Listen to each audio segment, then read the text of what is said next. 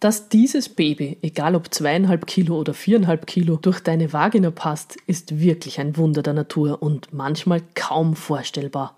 Warum das trotzdem geht, was du vorbeugend machen kannst, um Geburtsverletzungen zu vermeiden, warum wir zu Hause fast keine haben und was das Ausschlaggebendste ist, wie du Geburtsverletzungen verhindern kannst. Zu Hause geboren, der Podcast von Hebamme Margarete Wahner.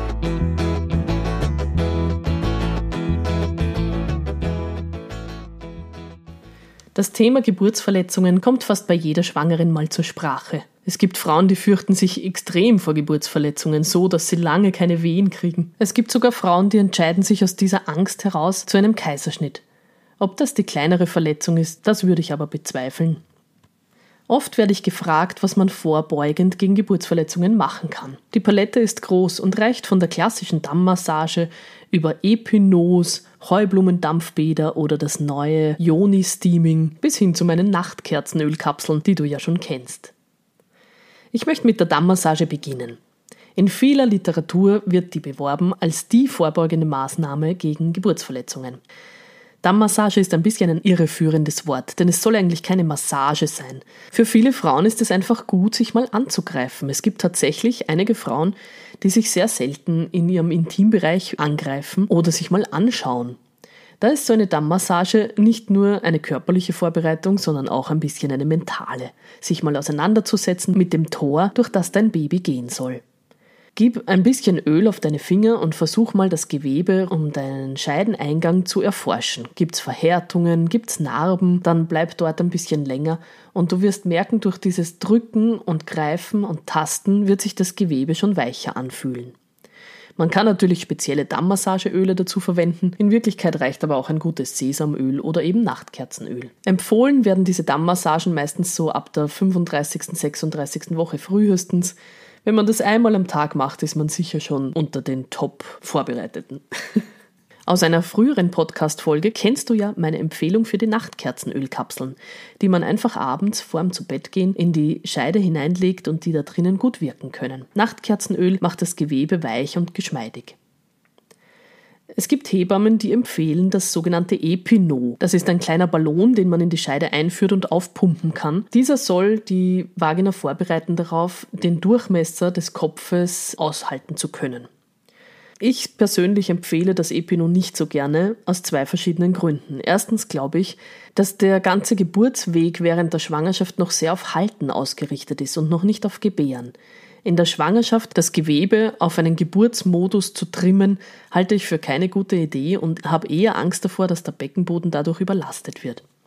Ich beobachte auch, dass sich die Vaginalflora noch kurz vor der Geburt verändert und dass die sich richtig umstellt auf Gebären und dieses Kind hinauslassen. Manche Frauen sagen ja auch, dass die Schamlippen nochmal so wie anschwellen oder sich alles ganz bamstig und dick anfühlt. Man beobachtet einfach einen Prozess der Vorbereitung, der in der Schwangerschaft einfach noch nicht so besteht. Ich kenne auch einige Physiotherapeutinnen, die auch eher von dem Epino abraten und sagen, dass es in der Rückbildung eher zu Problemen führt, denn der Beckenboden ist wirklich oft überdehnt. Weiters wird oft das Heublumendampfbad empfohlen. Du kaufst getrocknete Heublumen in der Apotheke, gibst die in eine große, hitzebeständige Schüssel, stellst die am besten ins Klo und setzt dich darüber und lass dich bedampfen. Die Heublumen sind wie ein Gewebsweichmacher. Seit ein paar Jahren nennt sich das Ganze Yoni-Steaming.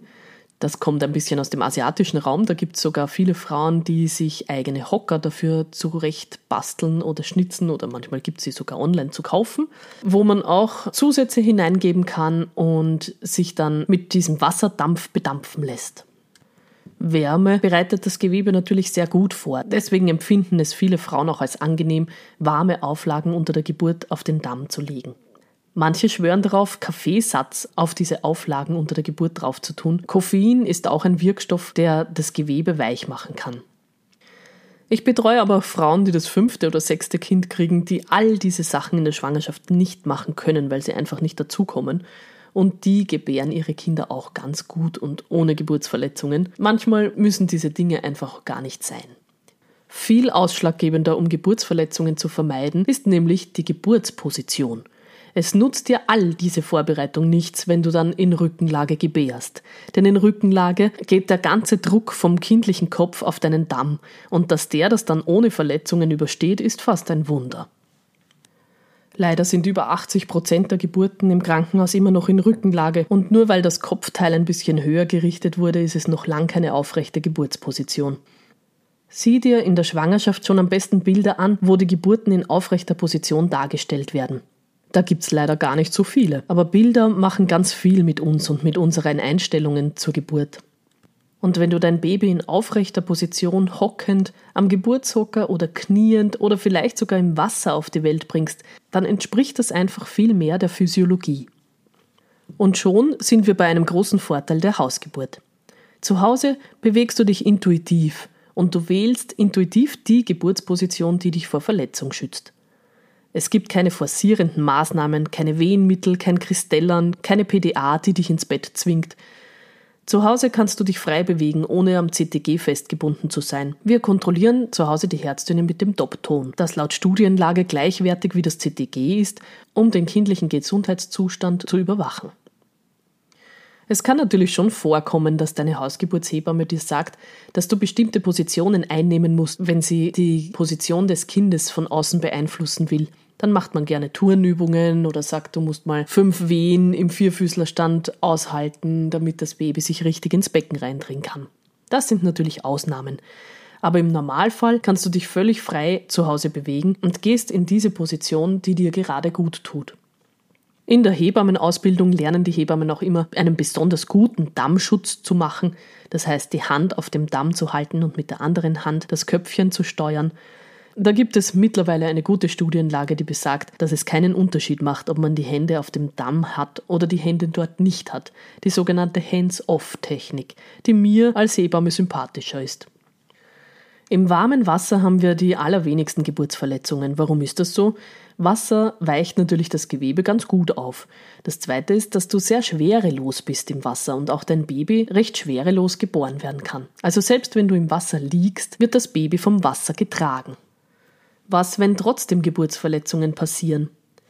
Da bin ich wieder sehr schulmedizinisch unterwegs, denn wir sind in Österreich und wir haben gute Medikamente, um dich so zu betäuben, dass du eine Versorgung deiner Geburtsverletzungen nicht spüren musst. Eine gute Betäubung ist also essentiell, ob mit Spray, Gel oder einer Infiltration, also wie eine Spritze beim Zahnarzt. Genäht wird mit einem sogenannten resorbierbaren Faden, das heißt einer, der sich von selbst auflöst, den muss man dann auch nicht wieder ziehen. Alle Geburtsverletzungen, die man ohne Vollnarkose nähen kann, können wir Hebammen auch zu Hause gut versorgen. Beim Nähen kommt es vor allem darauf an, dass man die Funktion des Beckenbodens wiederherstellt oder unterstützt. Das ist ganz essentiell. Das kann sein, dass du das während deiner jungen Jahre noch nicht so bemerkst, aber später im Alter macht dir ein unversorgter Beckenbodenmuskel vielleicht Probleme. Diese resorbierbaren Fäden lösen sich meistens nach sieben bis 14 Tagen wieder auf. Wenn du eine Geburtsverletzung hattest, dann wird deine Hebamme im Wochenbett immer wieder mal ein Auge darauf werfen, ob die Wundheilung gut funktioniert. Eine gute Wundpflege ist natürlich genauso gut. Schürfwunden kann man ja sowieso nicht nähen. Da empfehle ich Honig draufzugeben. Das war schon in der letzten Podcast-Folge ein Thema. Honig ist sehr gut wundheilungsfördernd und klebt ein bisschen auf der Schleimhaut. Du kannst auch Eichenrindespülungen machen, aber wichtig ist vor allem, dass du dich schonst im Wochenbett, dass du liegen bleibst, dass du deinem Beckenboden Zeit gibst zu heilen. Nicht zu früh Rückbildungsgymnastik anfangen, nicht zu früh Sport, sondern erst dann, wenn alles gut verheilt ist, dann langsam mit Hinspürübungen beginnen, später dann Rückbildungsgymnastik.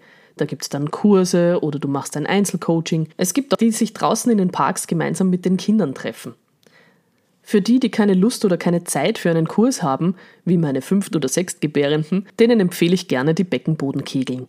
Das sind Kegel, die haben unterschiedliches Gewicht, die kann man sich hineingeben und eine Zeit lang mit denen spazieren gehen. Allein dadurch, dass du versuchst, sie nicht rausfallen zu lassen, hast du ein sehr effektives Beckenbodentraining. In einer Studie wurde das mal verglichen mit normalen Rückbildungsgymnastikkursen.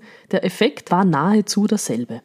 Sieh die Investition in Rückbildungsturnen als eine Investition für die Zukunft. Meine Hebamme hat zu mir im Wochenbett gesagt, Margarete, du kennst doch diese TV-Werbung für die Inkontinenzeinlagen. Glaub mir, die haben sehr viele Kundinnen und du möchtest nicht zu denen gehören. Dieses Argument hat mich damals überzeugt, nachdem ich selbst auch ein bisschen ein Rückbildungsmuffel bin. Nicht umsonst heißt es, dass wir nur so stark sein können, wie unsere Körpermitte stark ist. Und unser Beckenboden ist ein sehr wichtiges Körperzentrum in uns. Aber nicht vergessen, die Geburtsposition ist das Allerwichtigste. Also stell dich auf die Beine, im wahrsten Sinne des Wortes, für dich und für deinen Beckenboden und natürlich auch für dein Baby.